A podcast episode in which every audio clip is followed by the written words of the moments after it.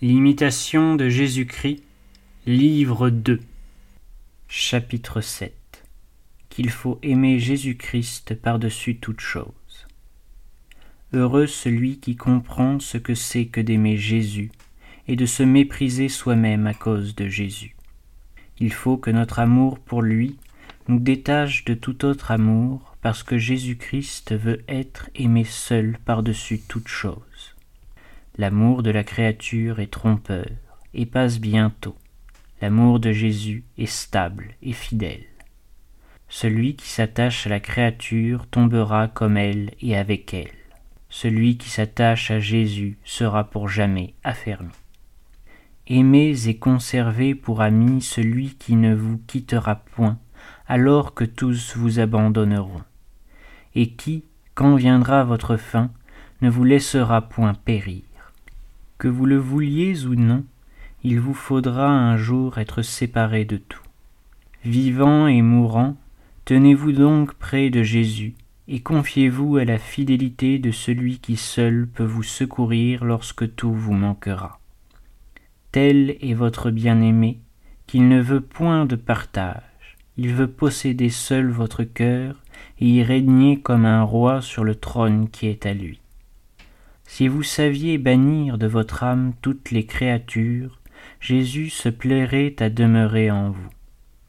Vous trouverez avoir perdu presque tout ce que vous aurez établi sur les hommes et non sur Jésus. Ne vous appuyez point sur un roseau qu'agite le vent, et n'y mettez pas votre confiance, car toute chair est comme l'herbe, et sa gloire passe comme la fleur des champs. Vous serez trompé souvent, si vous jugez des hommes d'après ce qui paraît au dehors, au lieu des avantages et du soulagement que vous cherchez en eux, vous n'éprouverez presque toujours que du préjudice. Cherchez Jésus en tout, et en tout vous trouverez Jésus. Si vous vous cherchez vous-même, vous vous trouverez aussi, mais pour votre perte. Car l'homme qui ne cherche pas Jésus se nuit plus à lui-même que tous ses ennemis et que le monde entier. Réflexion.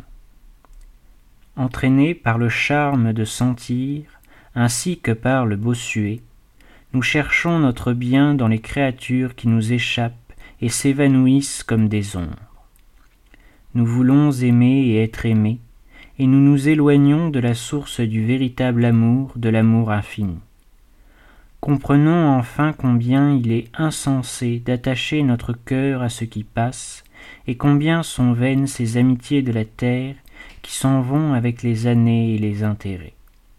Aimons Jésus sans partage, aimons-le comme il nous aime et comme il veut être aimé.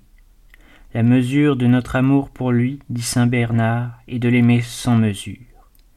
Malheur à qui lui préfère quelque chose, ses désirs sont sur la route du néant.